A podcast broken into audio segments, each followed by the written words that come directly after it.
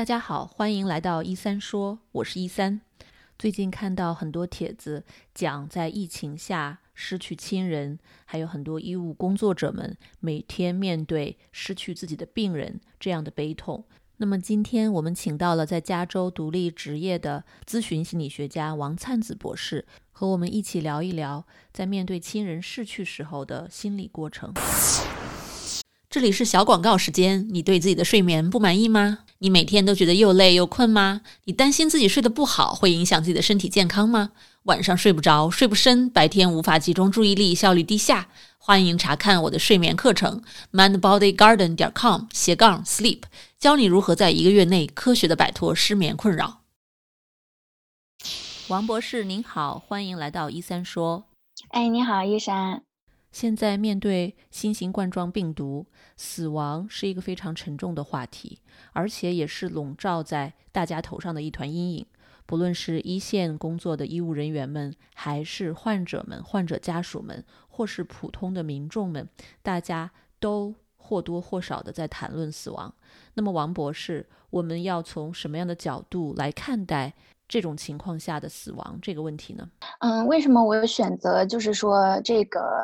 嗯，话题是在新冠肺炎这个疫情下，如我们如何面对死亡和丧失，也是因为我最近几天在网络上看到很多人转发的这个文章，叫《妈妈在武汉隔离病房去世》的这个文章，我相信很多人都看哭了哈，能隔着文字都能够感受到那种在灾难当中失去亲人的这种沉重、沉重和悲痛，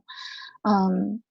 所以我想今天能够简单的跟大家，嗯，可能科普或者是聊一下，呃，人在丧失亲人，嗯，面对亲人的死亡，甚至有的时候是自己的死亡的时候，可能会经历一些什么样的反应，啊，或者是会有一些什么样的，嗯，感受，以及我们能够如何的去应对它。嗯，对，我觉得这真的是一个非常好的话题啊！王博士提到的这篇博文，我也看到了，确实是非常的触动啊！包括我们很多咨询师看到的时候都是泪流满面的。呃，面对死亡本身就是一个非常沉重的话题，面对爱的人、亲人逝世或者离开我们，这个打击是非常大的。那么，呃，我想请问王博士，在在失去亲人、失去所爱的这种悲痛当中，人常见的表现有哪些呢？嗯，首先我想说，其实我们人一辈子，嗯，会经历各种各样的丧失啊，可能不同不同方面、不同程度的丧失。但是像遇到突然丧失亲人，这是一个非常巨大的打击啊，通常可能会引起人的。应激反比较强烈的应激反应，有的人可能会啊立刻感受到情绪的崩溃，有的人会瞬间就啊呆滞僵住，嗯，这是人体对无法当下无法应对的打击做出一种自我保护的反应。嗯，我记得那篇文章里面有写到，他说妈妈走了，一切都太不真实了，啊，说感觉到自己也懵了，不知道怎么处理。其实这都是，嗯，可能开始阶段那种就是感受到的，嗯，应激反应，嗯，瞬间不知道该怎么反应了，啊，很惊恐，呃，难以接受，感觉到这个不真实，嗯，那么在呃，美国有一个就是我们心理咨询过程当中，呃，通常我们会根据这个。哀伤或者是丧失的，嗯，一个理论来理解人在丧失的过程当中可能会经历什么样的情况。呃，这样一个理论，它呃解释哈，就是人可能会经历呃五个阶段，但是这五个阶段并不是依次进行，并不一定是依次进行，而是可能在五个阶段当中来回反复。嗯，所以。所以你可能现在经历的，并不一定是第一个阶段，或者是并不一定是第三个阶段，或者是第二个，或者是啊第四个哈，就是那所以因为每每个人的经历丧失的这个体验都是非常个体化的啊，不能用一个普遍的说法来解释。嗯，那么具体的来说，就是啊，在阶段有一个阶段是不愿承认啊，就是很难以接受这是已经发生的事实啊，也就是我们刚才说的，他可能会感觉到这不真实，我不知道该怎么处理，还想要继续抢救，或者是嗯呃情绪的崩溃。啊，甚至是有一些人可能会做出一些啊平时不会做的事、不会说的话，会让你觉得啊他有些失控哈。嗯，第二个阶段是愤怒和埋怨啊，觉得啊这个特别不公平，为什么这件事情会发生在我身上？为什么是我爱的人身上？嗯，我爱的人是那么好的人，嗯。这种灾难不应该发生在他身上，啊，或者是找一些其他的原因来发泄自己的这种愤怒，比如说，啊，在，嗯，啊，骂这个在疫情的情况下骂防控太太慢啊，骂政府呀，骂医疗系统啊，医务在就是在医务人员身上发泄呀，啊，这可能都是，嗯，可能是他找在找原因来发泄自己心中的这种啊不满与愤怒。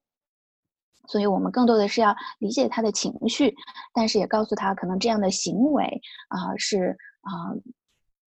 不是特别的有帮助啊。就比如说去啊发泄在医，我们知道有的报道说到，就是可能撕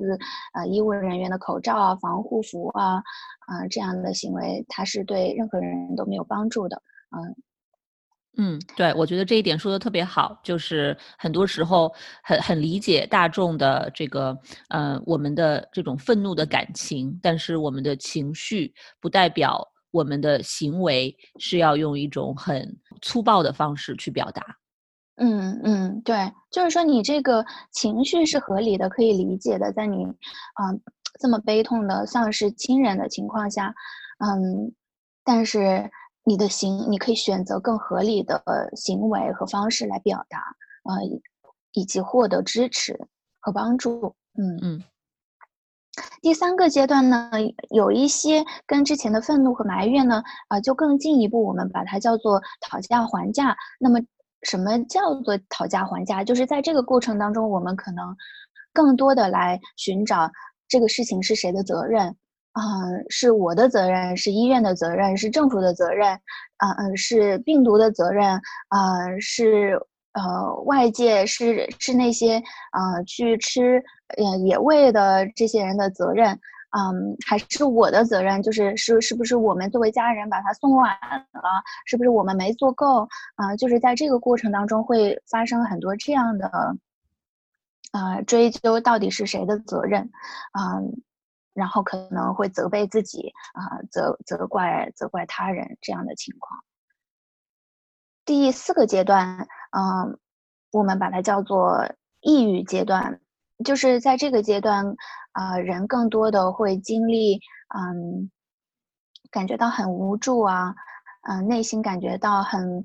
呃，很低落、很痛苦、无助，嗯，很悲伤。呃，什么事情都不想干啊，对什么事情都没有兴趣，对人生也感觉到比较悲观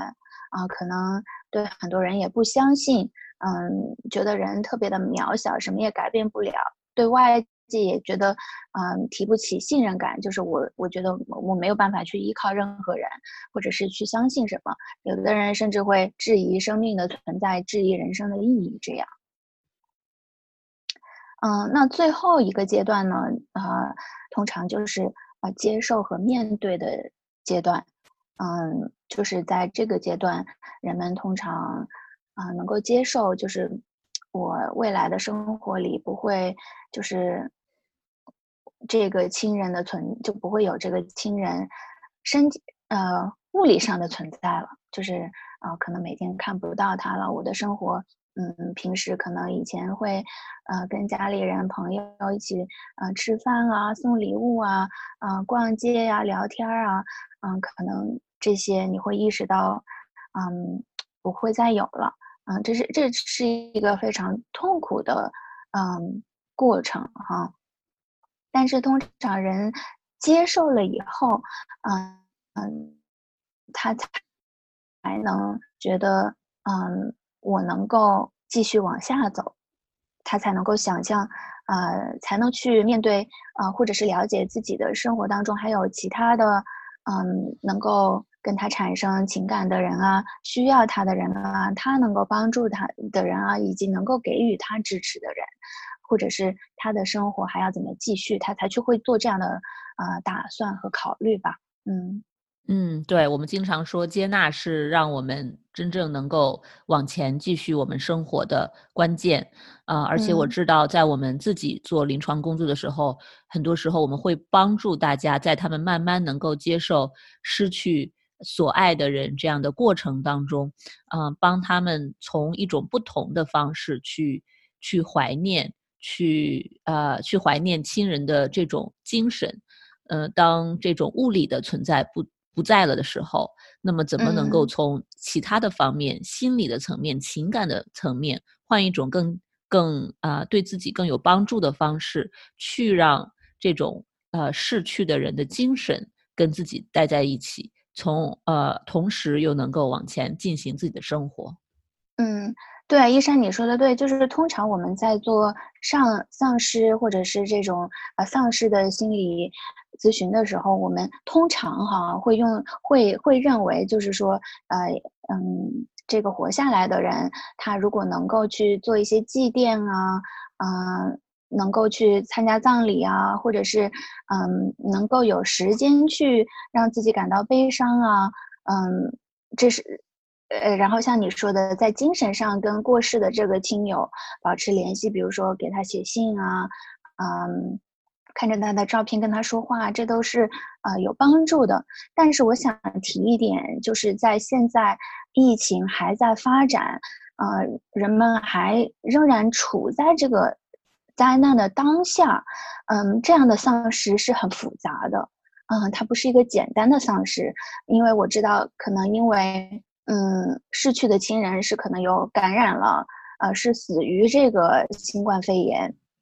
那么他们很可能就没有办法去，呃，真的去跟这个亲亲人逝去的亲人做一个告别，没有办法去送葬，没有办法参加葬礼。我觉得，啊，而且他们还时刻可能要要担心自己以及其他亲友的，呃，安全。或者是我们自己会不会被传染？我们要怎么保护好自己？他还处在一个非常焦虑、非常还还处在这个危机当中，所以很多像我们常常说的这种，呃，普通的丧失的过程，他们很难现在去，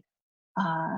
去走，或者是呃去完成。嗯，对，我觉得这一点说的特别好，因为现在的这个疫情，它是一个非常特殊的、特别的一种情况，所以很多我们常见的一些啊应对悲痛的一些过程方法，在这里不一定是适用的，而且大家的心理上会承担着更多、更复杂、更沉重的。啊，一些一些负担。死亡虽然是一个非常沉重的话题，但是希望王博士的话语给了大家一些启发和力量，能够更好的面对它、理解它。在下一期节目里，我们会和王博士更多的聊一聊，面对死亡，我们该如何应对。欢迎大家继续关注我们的“一三说”，还有我们的微信公众号“一三心理”，专业、靠谱、实用，是我们“一三说”的口号。那么，下次再见。